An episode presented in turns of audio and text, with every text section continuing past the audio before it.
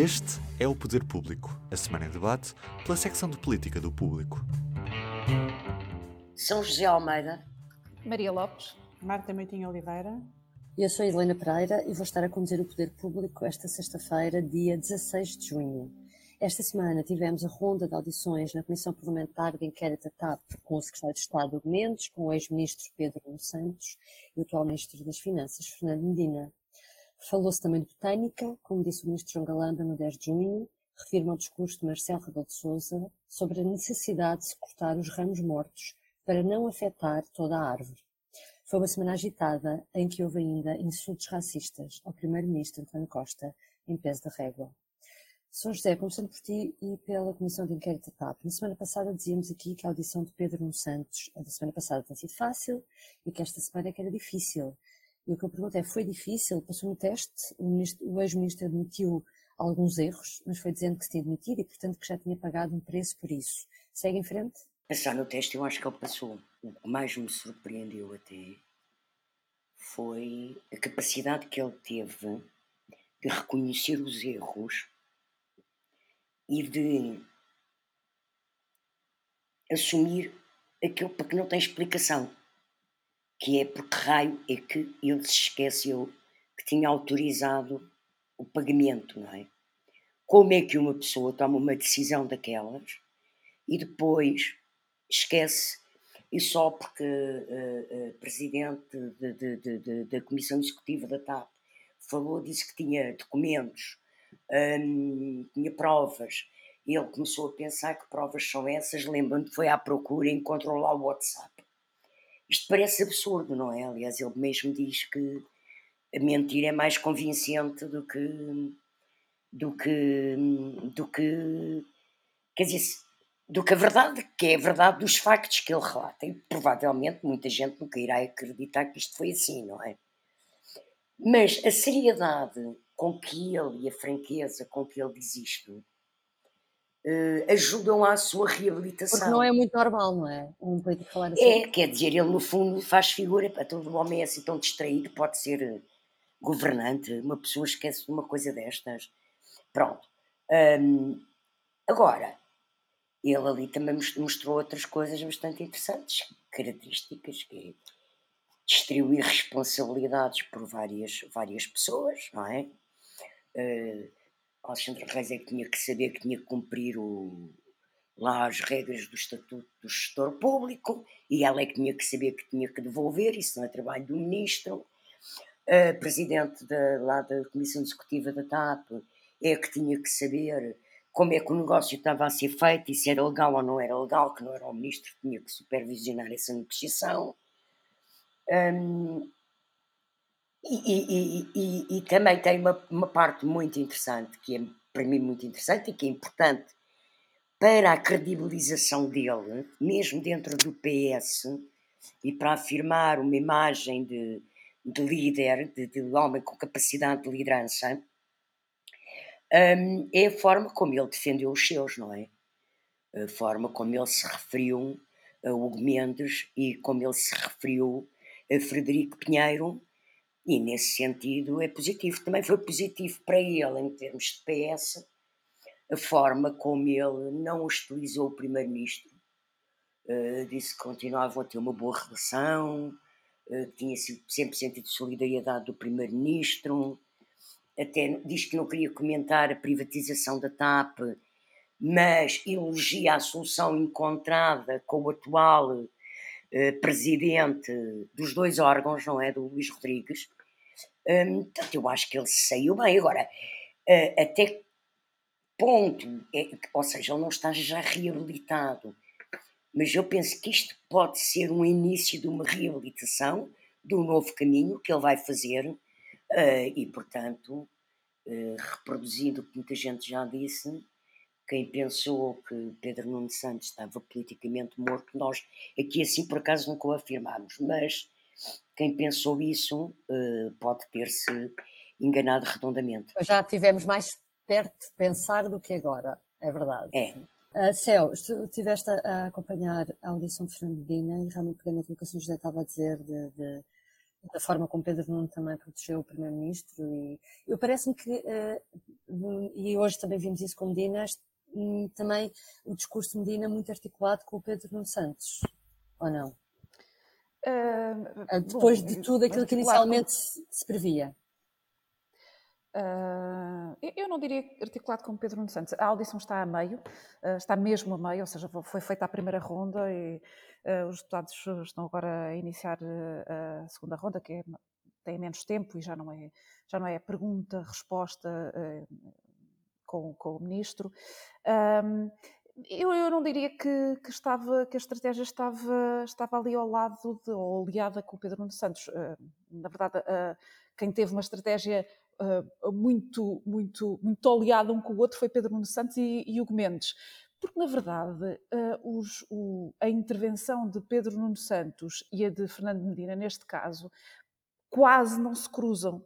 Ou seja, quando, quando Fernando Medina chegou a Ministro das Finanças, a Alexandra Reis já estava na nave, já tinha sido convidada para a nave pelo, pelo pelo gabinete do Ministro das Infraestruturas. Portanto, há aqui eh, poucos pontos de contacto entre os dois um, nas questões que estão a ser debatidas, tanto que o Fernando Medina foi questionado sobre o convite que fez a Alexandra Reis para ser sua secretária de Estado do Tesouro um, e sobre as questões que envolveram a demissão da CEO e do Sherman, que já foi, uh, já foi este ano.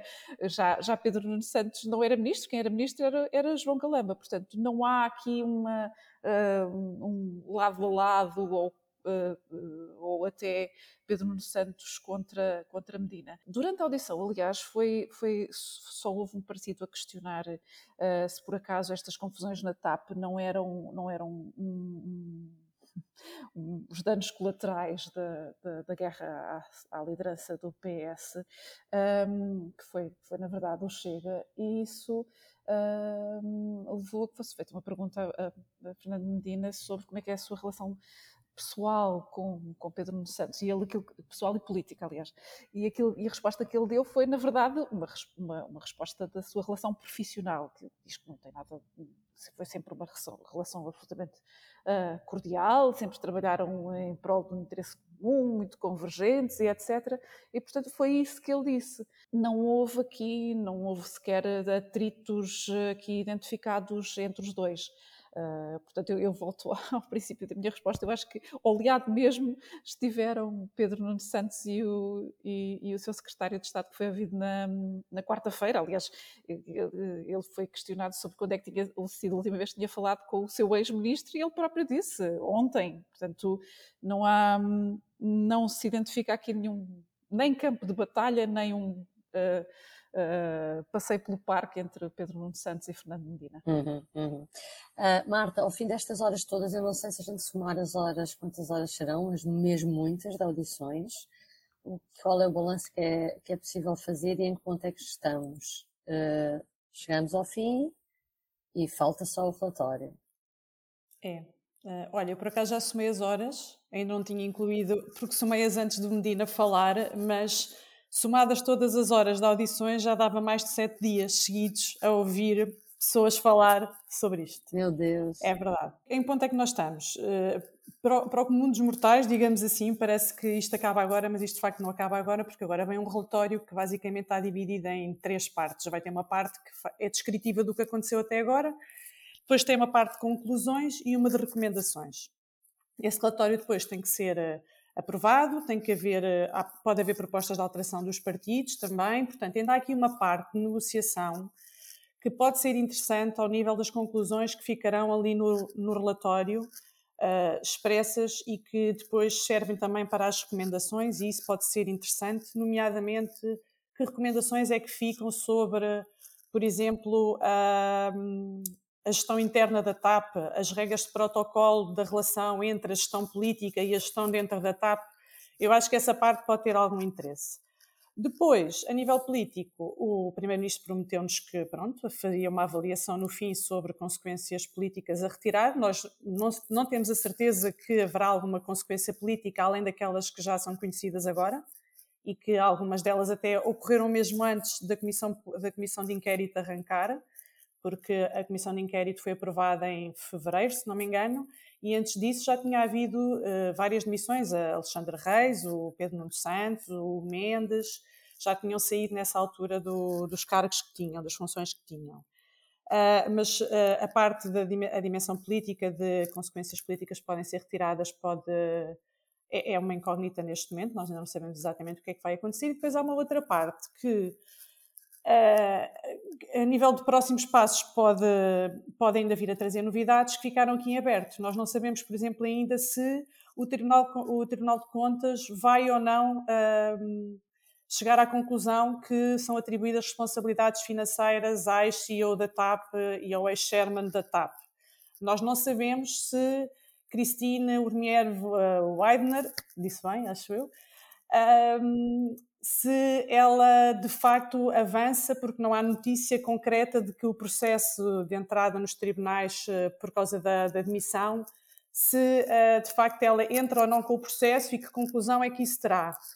Um, e portanto há aqui ainda muita coisa em aberto, ou seja, o caso da CPI e o caso da indenização abriram aqui uma série de frentes para os próximos tempos, e visto que isto envolve tribunais, se calhar anos, uh, que vão além só das, da dimensão política e das consequências políticas que nós todos perguntaremos a António Costa o que é que ele fará, não é? Um, e portanto isto ainda tem aqui muita, muita, muito pano para mangas, digamos assim, nos próximos tempos. Deixa-me só dizer uma coisa.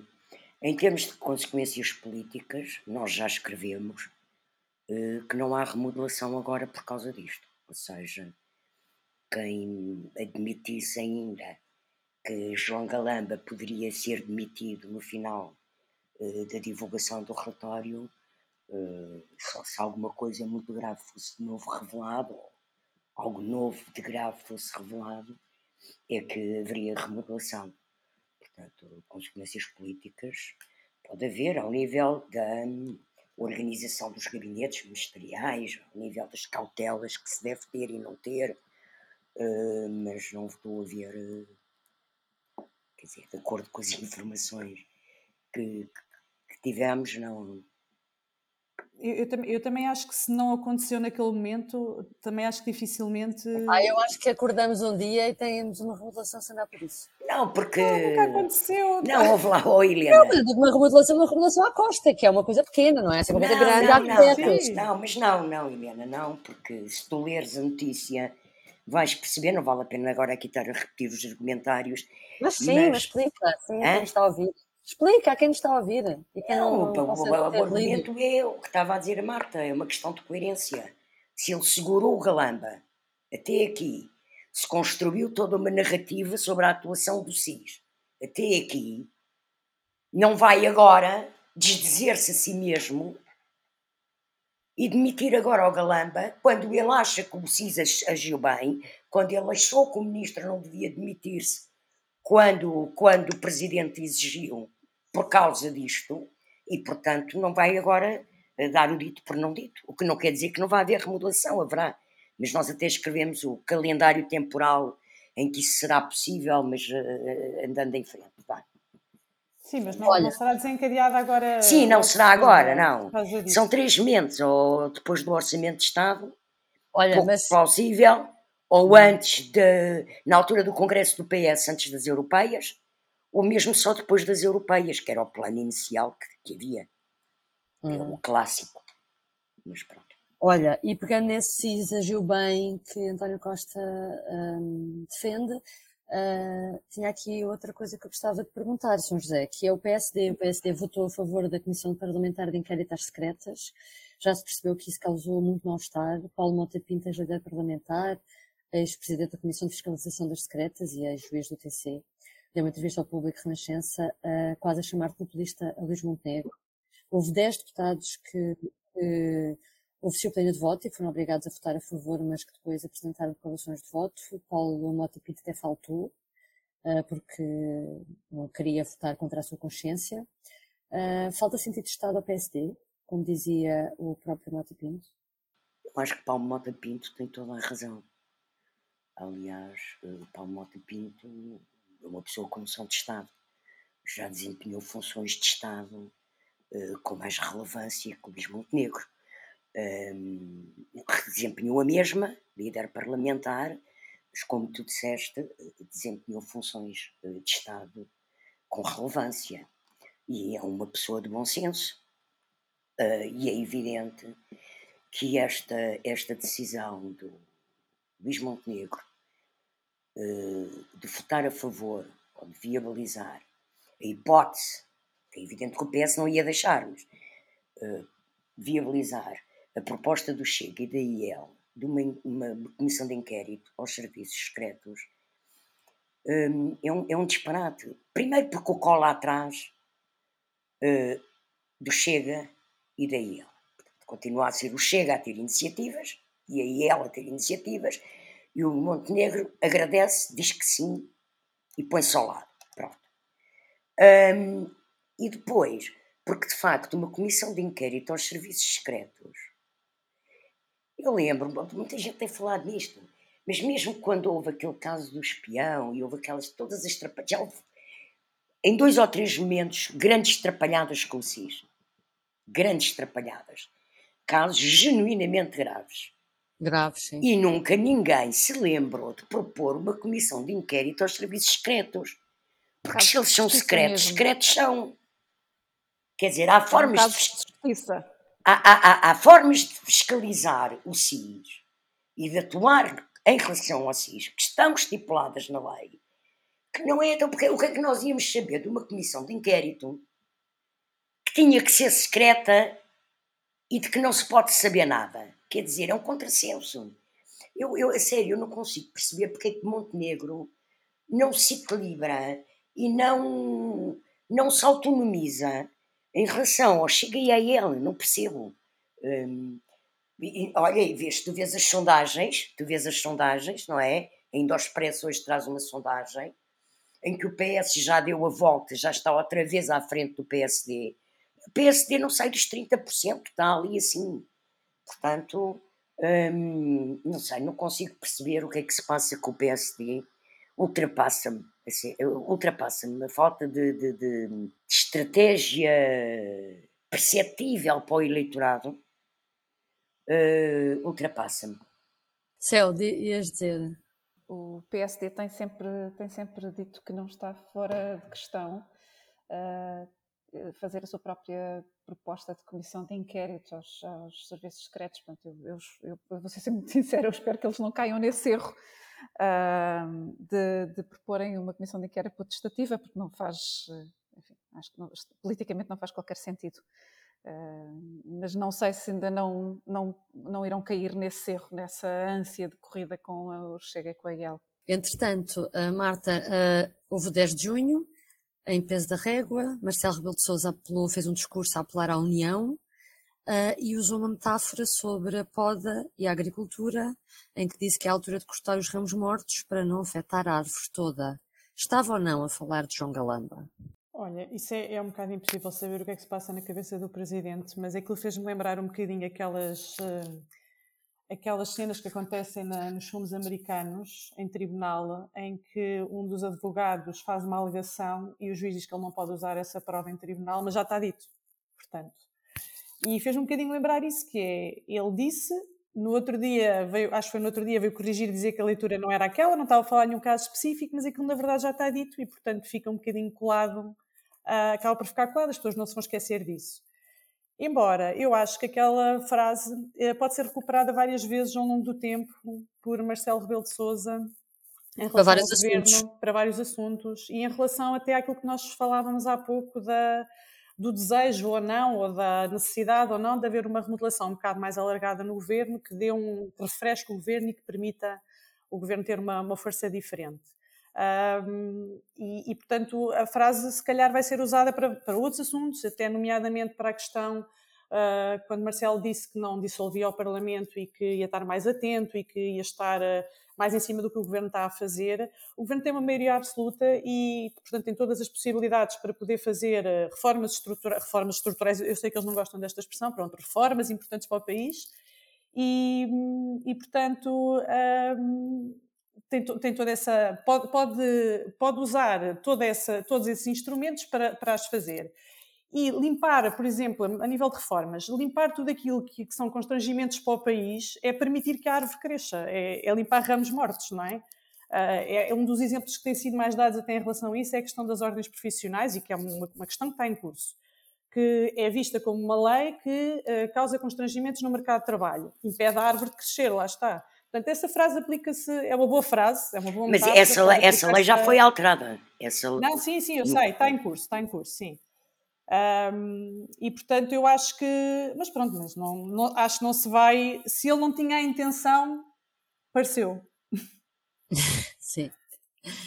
Uh, nessa, nessa ocasião, António Costa também foi alvo de cartazes violentos por parte de, de, uma manifestação de professores e foi alvo também de insultos. Segundo o Expresso, houve professores que o chamaram de preto e de monhé e foi por isso que Costa se virou contra os manifestantes, acusando-os de racismo. Houve partidos da oposição, por seu lado, a acusar Costa de se vitimizar. Marcel disse até que se, só se ofende quem se deixa ofender. Céu, o que eu te pergunto é, mas Costa devia ter ficado calado? Uh, bom, eu, eu, eu, vou fazer aqui um, um ponto prévio. É, eu, eu não sei uh, se a maior parte das pessoas teriam o estômago para aguentar tudo aquilo que alguns políticos aguentam, seja ou não, uh, um, seja ou não um, válido aquilo que ouvem e as fotografias que veem de si próprios nas ruas e nos cartazes, como neste caso com o focinho de porco e, e os lápis espetados nos olhos. Aliás, o, o Primeiro-Ministro já uma vez num, num, debate quinzenal tinha desvalorizado essa, essa ideia de, dos, dos, cartazes e até o fez também numa entrevista há pouco tempo a dizer ah, se eu gosto de me ver aí na rua com os lápis ou canetas espetados nos olhos, claro que não gosto. E, portanto, eu, eu às vezes há algumas coisas que, até mesmo que se ouvem uh, muitas vezes na rua, em campanha, eu tiro o meu chapéu porque Uh, ser político, um, apesar de tudo, também é preciso, para ser político, tam, apesar de tudo, também é preciso uh, ter, ter uh, alguma paciência e alguma ou grande capacidade de encaixe. Um, eu acho que o Primeiro-Ministro, aquela reação que teve foi uma reação, se calhar, espontânea, de, quem, de alguém que faz umas centenas de metros naquela avenida, pressionado por aquele, por aquele grupo, por aquele barulho, por, enfim, acho que hum, hum, não te posso dizer se ele fez mal ou fez bem, eu acho que foi uma reação, uma reação de, de se calhar de já não aguentar mais. Um, mas, mas o, o, que eu queria dizer também sobre isso é que o, o Presidente disse que não, sobre os tais eh, cartazes que ele não ofendiam, porque também, também se viu lá e que ele dizia era que não, não ofende quem quer, ofende quem pode. Um, eu acho que isto também há aqui um recado, não é? Que é uh, os professores uh, se calhar estão a ofender porque continuam há muito tempo sem ter respostas. Se deveriam usar este nível de este nível de, de linguagens e de imagens, bom, eu acho que não. Eu acho que há aqui uma clara degradação de, de, do do, discurso político, até a FENPROF, que pelos vistos eh, a que pertence o, o autor dos, eh, dos, cartazes, mas até a FENPROF, que tem tido, enfim, que é subejamente crítica do, do governo, até a FENPROF se demarcou deste estilo de, deste estilo de manifestação e deste estilo de protesto.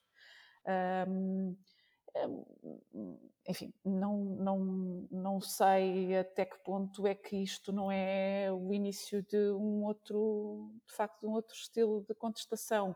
Ah, que, como cidadã... A FENPROF foi rápida, mas o stop parece que teve ali alguma dificuldade Pois, é impressionante o, em reagir stop, do stop nós já esperaríamos. Uh, quer dizer, digo eu, pelo que tenho lido de ligações dos seus dirigentes e até mesmo do tipo de discurso que às vezes fazem nas, nas manifestações. Uh, eu, portanto, respondendo à tua, à tua pergunta, não, não, acho que se calhar o Primeiro-Ministro fez bem em não ficar calado, porque uh, os, uh, os termos que se ouviram ou que se leram uh, que, o Expresso, que o Expresso falou, não, não, acho que não, não são admissíveis de facto. Deixa-me só dizer-te uma coisa sobre esta questão que, que, a estava a dizer, do novo tipo de linguagens e de protestos. É evidente que os cartazes são racistas, que os cartazes são insultuosos, Mas para mim o pior até daqueles cartazes é o, o apelo à violência que comportam lápis enfiados nos olhos a cegar uma pessoa. É um crime, é violência. E professores que são supostamente serem, ou é suposto serem na sociedade, referências que formam os cidadãos da manhã, eu acho isto gravíssimo, gravíssimo. Estão a ensinar os alunos a furar olhos com lápis? Olha quantos, quantos alunos, quantos alunos, porque Isso. têm uma má nota, não Exato. se lembrarão também de fazer um cartaz com o professor com lápis furar, uh, furar olhos?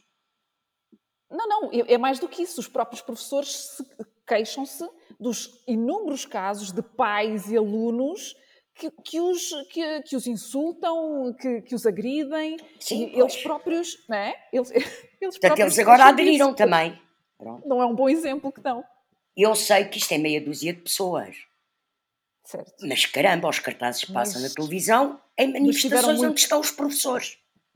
Tiveram muita, muita visibilidade. Quer dizer, tivemos isto durante dois dias, toda a gente a falar disto, não é? Uh, e as imagens são impactantes. Acho, envergonharam muito os professores também. Sim, Acredito sim. que sim. Aliás, quem sabe mal disto é os professores. Sim, sim. Uh, para terminar, vamos à nossa ronda de públicos e notórios. São José, começa tu. Olha, eu quero dar os parabéns à Presidente do Parlamento Europeu, que está em Lisboa hoje, e que foi ao Parlamento Português uh, fazer um discurso e debater com os deputados portugueses, e dou-lhes parabéns porque ela criticou as políticas anti-imigrações um, xenófobas e racistas de André Ventura, assim como aconselhou Paula Santos, líder parlamentar do PCP, a ir a Kiev conversar com os ucranianos, que é uma forma de começar a estabelecer a paz. E que foi o que ela fez, que foi ao Parlamento da Ucrânia e tentar tirar-lhe o chapéu, grande nível. Eu acho que ela, grande ela deve fazer isso aos vários países que tenham partidos comunistas, ela deve ir preparada para dizer essa. Grande nível, sim senhor. Marta, e tu, o que é que trazes? Olha, eu, eu também trago uma espécie de parabéns à CPI. Ai meu Deus! Parabéns. Apesar de ainda não ter terminado, calma lá, este relatório ainda pode trazer surpresas, mas pelo seguinte, porque a CPI, eh, embora nós já saibamos agora muita coisa, permite, é um instrumento, as comissões de inquérito permitem uma manancial de informação enorme, os deputados que passam por ali ficam com uma preparação enorme sobre aquele assunto e, e um dos, eu acho que um dos bons exemplos que é um bom exemplo do Parlamento e acho que um dos eh, melhores exemplos que ilustra isto é uma coisa que Fernandina disse hoje, que o Ministério das Finanças enviou para a CPI mais de mil documentos. E isto dá para perceber a dimensão do trabalho que os eh, deputados têm, a informação a que eles têm acesso e as horas que eles passam a queimar pestanas a ler coisas para poder fazer as perguntas e, portanto, para mim já estão de parabéns. Céu, diz-me, também trazes parabéns?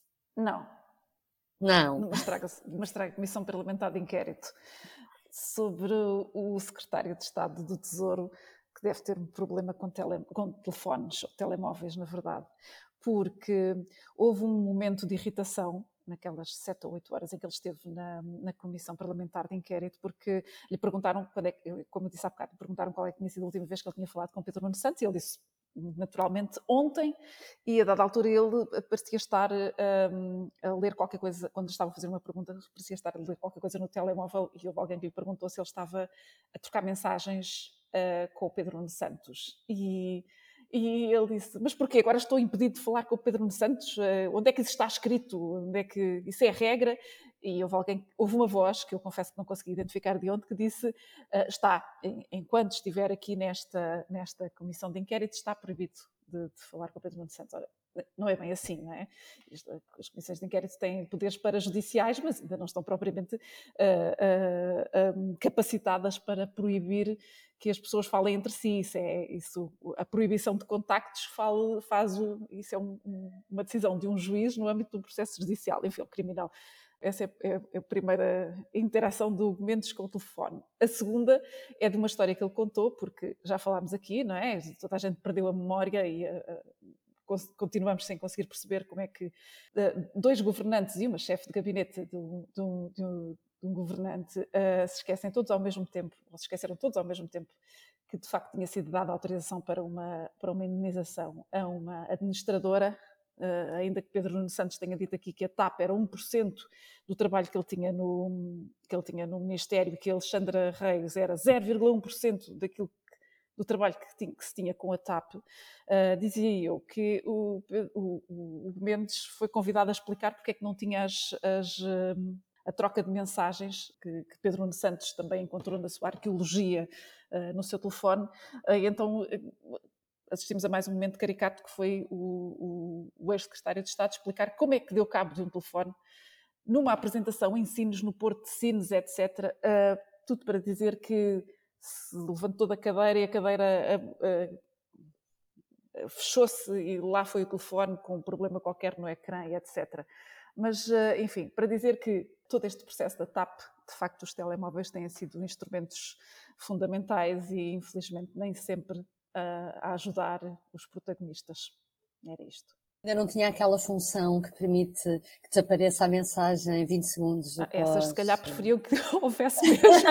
Ainda não havia nessa altura. Ainda não havia nessa altura. Eu acho que essas, eu acho que essas uh, uh, a PJ deve conseguir apanhá-las na mesma. Não, não parece que aquilo seja completamente destrutível como no James Bond.